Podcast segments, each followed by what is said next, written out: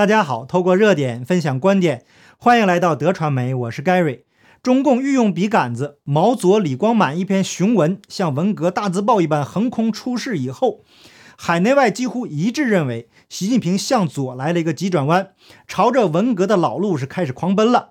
然后胡锡进一改往日逮啥叼啥的作风，公开跟中共主流媒体唱反调。随后九月一日。习近平在中共中青年干部培训班开班式上发表重要讲话，强调总想过好日子不现实，得斗争。那具体内容呢，在昨天的节目中已经做了详细的报道，这里就不赘述了。那九月二日，习近平宣布将建立北京证券交易所。那隔日，北京证券交易所有限责任公司火速完成工商注册。并核准成立由全国中小企业股份转让系统有限责任公司的党委书记、董事长徐明担任董事长。那最新的消息是，九月五日晚间，北京证交所发布了三项基本业务试行规则，并向市场公开征求意见。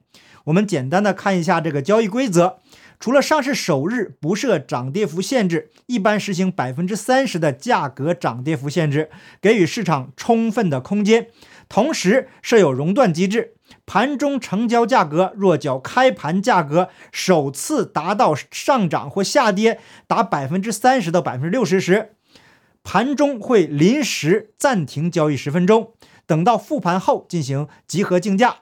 若最近三个交易日内收盘涨跌幅偏离值累计达到百分之四十，则属于异常波动。那看来席包子这次又开始大干快上。有鉴于过去席包子换着花样折腾，以及把每件大事儿都搞砸的这个能力啊，那大部分人还是不看好北京交易所啊这个怪胎。那整个中共的体制它存有制度缺陷，那上有政策下有对策，在没有独立的第三方机构监管的情况下，那最后照样会成为捞钱的工具。席包子一只脚猛地向左，结果发现步子迈大了。再猛地向右来一下，那至于这么做结果我就不说了，反正啊谁疼谁知道。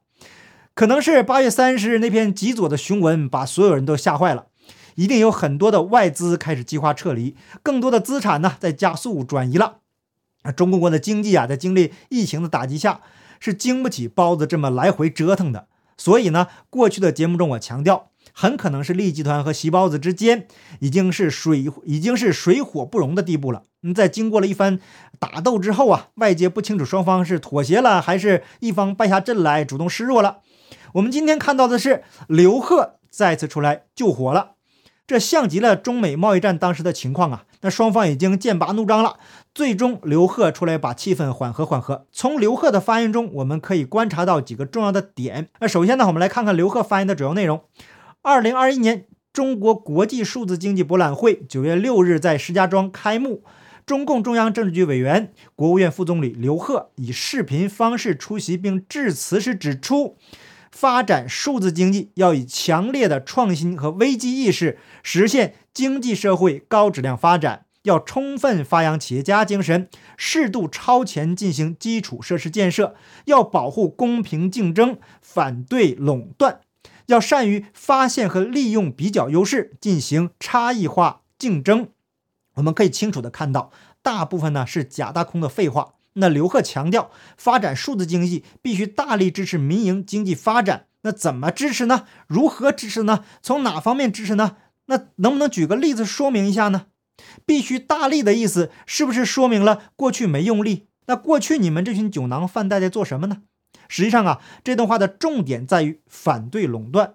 那说明过去一段时间呢，他们一天搞死一个行业呢，打击的都是垄断行业。那民营企业小打小闹维持生计啊，那是没有问题的，请放心，我们暂时是不会刨韭菜根的。但是啊，你们要做大做强，那就得听党的话，交保护费了。如果不听话，那就给你们共产。那刘鹤接下来说，坚决保护产权和知识产权。这句话说明过去没保护。或者是没坚决保护。那 接下来重点来了，刘鹤强调说，中国支持民营经济发展的方针政策没有变，现在没有变，将来也不会改变。这是给韭菜们吃一颗定心丸。那包子左一下右一下，看来是把自己给扯疼了。那刘鹤赶紧替他主子出来灭火。可是回想一下中英联合声明，中共承诺的五十年不变，时间才过一半就成历史文件了。再想想中美贸易战中发生的事情，刚刚签署的文件回头就反悔，那中共的话呀根本就不能相信。刘贺的话很可能是权宜之计，因为李光满那篇雄文呢实在太吓人了，那把韭菜们呢吓得是心惊胆寒呐，连胡雕盘都不敢再雕了，那可见其杀伤力有多大。如果是聪明人的话呀，抓紧时间赶紧跑吧。还是拿股票来举个例子，这个下跌的趋势呢已经形成了，那每一次反弹都是你逃跑的机会。那中共就是承诺给你个金山银山，只要没搬出中共国。那么中共随时都可能给你共产了，否则呢，他就不叫共产党了。那从刘贺的发言中也可以看出，前段时间席包子的各种折腾，应该是针对利益集团采取的行动。那我们再来看刘贺的这段话，假大空的废话呀就不重复了，每句话都是漏洞百出。那中共非常清楚，这种假大空模棱两可的话呀，便于他们以后做出调整。那比如“坚决”这个词就没有办法量化。再比如。前面提到那个大利，那怎么算大利呀？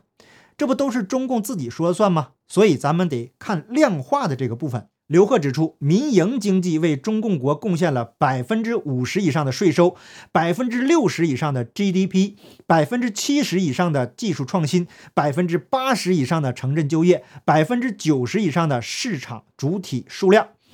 那必须坚持社会主义市场经济改革方向，坚持推进高水平对外开放，坚持社会主义初级阶段基本经济制度，坚持两个毫不动摇，坚持保护产权和知识产权。从刘贺的话中，我们可以看出民营经济对于中共国的重要性。那相信席包子一定知道这些数据，否则刘贺也不敢公开这样说。那既然席包子知道民营企业对中共国经济的重要性，那么还出重手来打击。这里面呢，一定有不能让外界知道的原因。那过去的节目中我也说过，我个人呢不是中南海的蛔虫，今天爆这个料，明天爆那个料的。因为过去一段时间呢，这个细包子的动作呀，实在是让人摸不着头脑。但没有这么作的呀。那上期节目中也提到了这个好斗的梦想包跟利益集团和深层政府的矛盾。你，也就是今天，《纪检监察报》《解放军报》也各自发表评论员文章，标题跟昨天《人民日报》的文章一致。